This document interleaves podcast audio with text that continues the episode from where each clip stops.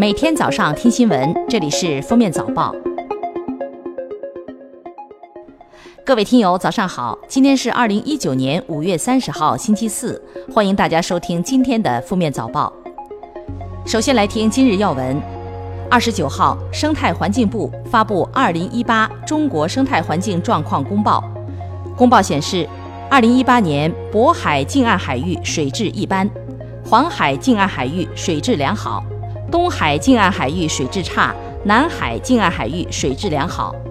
在沿海省份中，海南、河北和广西近岸海域水质优，山东、辽宁和福建近岸海域水质良好，江苏和广东近岸海域水质差，浙江和上海近岸海域水质极差。二零一八年，全国三百三十八个地级及以上城市中，一百二十一个城市环境空气质量达标，占全部城市数的百分之三十五点八，比二零一七年上升六点五个百分点。三百三十八个城市平均优良天数比例为百分之七十九点三，比二零一七年上升一点三个百分点。此外，三百三十八个城市发生重度污染一千八百九十九天次，比二零一七年减少四百一十二天；严重污染八百二十二天次，比二零一七年增加二十天。国家企业信用信息公示系统显示，存款保险基金管理有限责任公司成立于二零一九年五月二十四号，股东为中国人民银行，注册资本一百亿元。其经营范围有进行股权、债权、基金等投资，依法管理存款保险基金有关资产，直接或者委托收购、经营管理和处置资产，依法办理存款保险有关业务，资产评估，国家有关部门批准的其他业务。据天津市纪委监委消息，渤海钢铁集团有限公司党委副书记、总经理严泽生涉嫌严重违纪违法，目前正在接受纪律审查和监察调查。记者从国家航天局探月与航天工程中心获悉，玉兔二号月球车、嫦娥四号着陆器已于五月二十八号晚相继完成自主唤醒，结束月夜休眠，展开第六个月昼的科学探测工作。下面是热点事件。记者二十九号从北京铁路公安局获悉，在北京工作的张某因长期乘坐京津城际列车往返于天津和北京间，为了贪图小利，从去年五月份以来，他通过买短乘长、退成人票、冒用儿童票的方式，恶意逃票四百多次。目前，张某因涉嫌诈骗铁路票款，被天津铁路警方依法刑事拘留，同时被纳入铁路征信系统，并限乘火车一百八十天。四月四号，在苏州工作的王新伟被家养的接种过疫苗的小猫抓伤，次日，他到医院去注射了狂犬疫苗。随后，王新伟先后出现了胸口疼、浑身酸疼、伴有发烧等症状。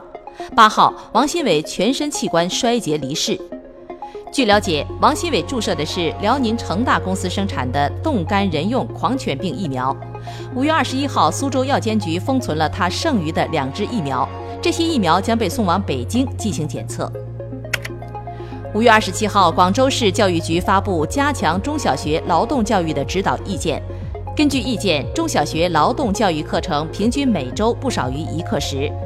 小学四至六年级会做一日三餐家常菜，会钉纽扣、补袜子；初中会煲汤、做双皮奶；高中掌握简单的金工、木工加工技巧。河北石家庄将在六月一号起开展不文明养犬行为专项整治行动，其中对遛狗不拴绳的，公安部门将依据规定对养犬人进行警告；拒不改正的，公安部门将对养犬人处以五十元罚款的处罚。近日，南京一司机因等红灯时玩手机被罚款五十元记两分，他不服申诉。交警回应，该情形属妨碍安全行车的行为，此事引发热议。交警二十八号表示，目前已暂停此项处罚，但不会撤销对该车主的处罚决定。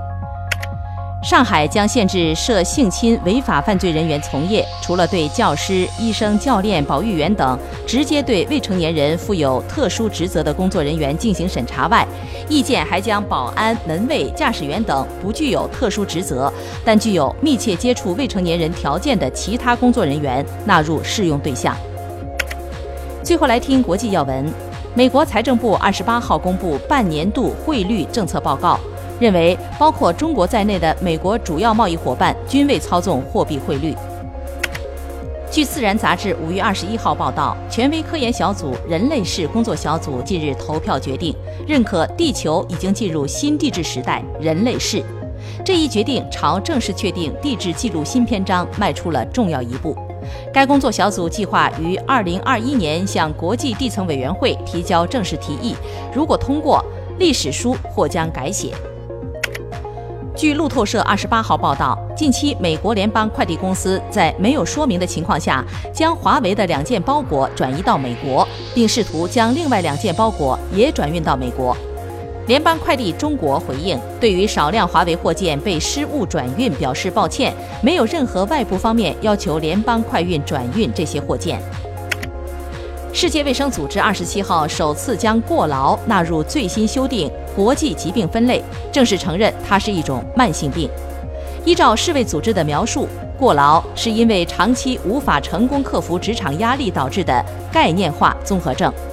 这种疾病有三方面特征：一、感觉精疲力竭；二、与工作的精神距离越来越大，对工作感到倦怠或愤愤不平；三、专业效率降低。韩国警方日前修改儿童虐待调查标准，再不听话把你扔掉，看看别人家孩子等语言属精神虐待，儿童父母将遭到调查。此外，韩国政府将讨论取消监护人的体罚权。目前，只有在韩国和日本，监护人才拥有合法体罚子女的权利。美国肯塔基大学昆虫学实验室研究表明。大多数蚊子喜欢甜食和啤酒爱好者，然后是运动员。运动期间会释放大量的乳酸，而蚊子就会被乳酸吸引。此外，超重的人也容易被叮咬，因为他们释放的二氧化碳多，而蚊子不可能注意不到这一点。因非洲猪瘟席卷亚洲多国，为防止疫情流入。韩国将从六月一号起对非法携带畜产品入境人员予以重罚，最高罚款额度可达一千万韩元，约合六万元人民币。同时，还将采取禁止入境、限制拘留等处罚措施。感谢收听今天的封面早报，明天再见。本节目由喜马拉雅和封面新闻联合播出。